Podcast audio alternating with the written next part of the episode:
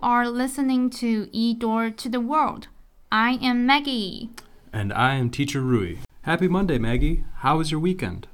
Oh, I had a wonderful weekend. Um, here's the story. I was going to make myself an avocado sandwich, so I went to the fruit shop.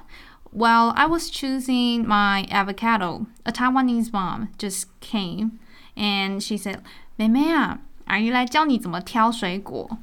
首先哈，落里外观要看起来漂亮，不要挑有被虫咬到的。然后第二个，你要摸摸看，如果它有点微软微软的时候，就代表哎这颗快熟了，你就可以挑。So basically, she's saying that you have to choose a good looking one without bitten by insects or crushed, and also to feel the texture. So, softer means it's going to be ripened soon. And thanks for her, the avocado she picked for me was so perfect to make the sandwiches. Super tasty. Wow, that sounds like a great weekend. I didn't know the sense of touch was that important for picking fruits. Yeah, it is. Actually, our article for today talks about the sense of touch, feeling things with technology, like avocados or other fruits. Mm, it sounds fascinating. So nowadays we have a technology can feel touch without actually touching something? Yes, we do. Our article for the day talks about sensors that can feel the sense of touch like a person does. So, the same way that a camera can see like a person, this sensor can feel like a person. Oh, can you give me an example of a computer that can give a sense of touch for? Yeah, actually, you gave a great example earlier.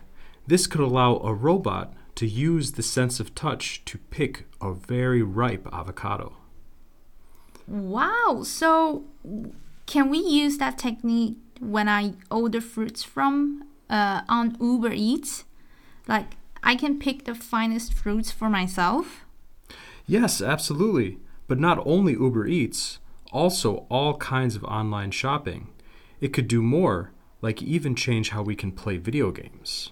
Hmm. So it also means that like I want to buy a sweater so I can feel whether it is soft or scratchy when I was sitting in front of my computer. Yes, you could do that. That's a great use for, for this type of sensor. This is actually useful for even more things too. Can you imagine how much more realistic virtual reality or VR would feel if you could reach out and feel the damp wall of a dungeon or the soft grass on an alien world? Wow, that sounds awesome. But what if there is a person who don't have their hands? Can the technique also be useful for them? Yes, that's a great point. The article talks about using these sensors on prosthetics that people who have lost their limbs can feel with. That's a really thoughtful invention. But how can we let the prosthesis to make sense of touch? That's a great question. According to the article, it turns out that there are four different types of touch cells in the human body, and everything that we touch triggers those four cells in a unique way.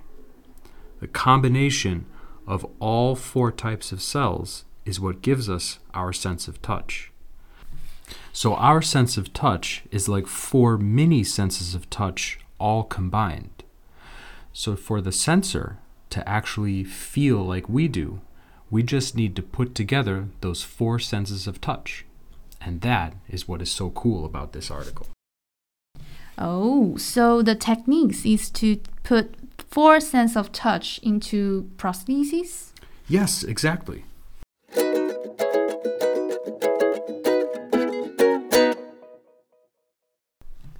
We have these four senses of touch and it's actually a little bit similar to how we have three different types of light sensors in our eyes.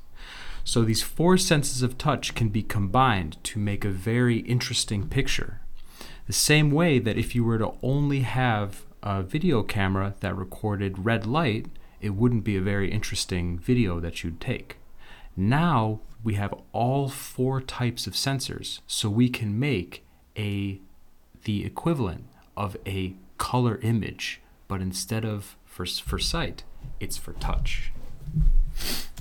好，我在这边统整一下刚刚我们所说明到的，就是现在的科技已经可以将触觉这个感受建立在虚拟的物品上面。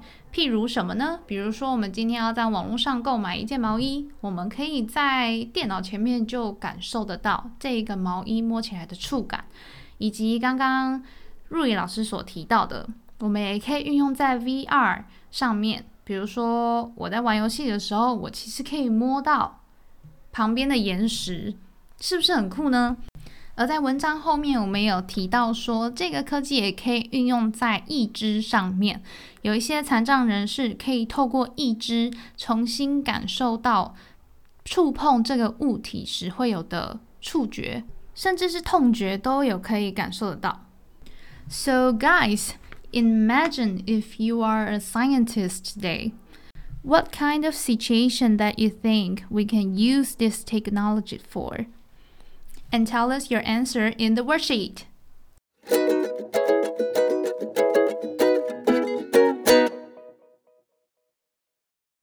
It's, our activity time.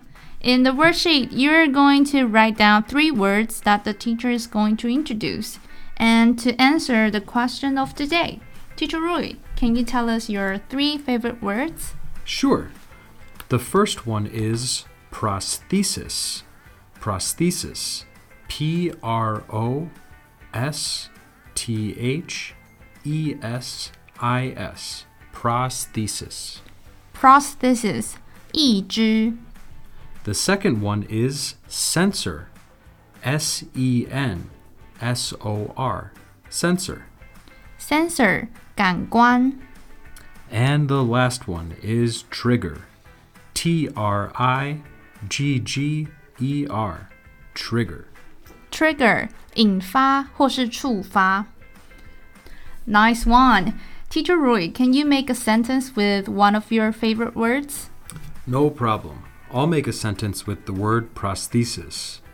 After losing her arm in battle, the soldier was given an amazing prosthesis.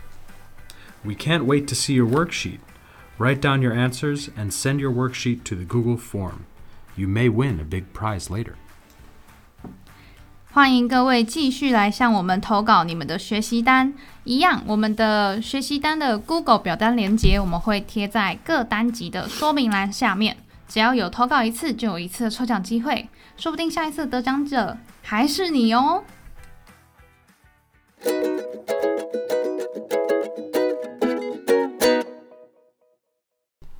Thank you so much for joining us on our last show for the season.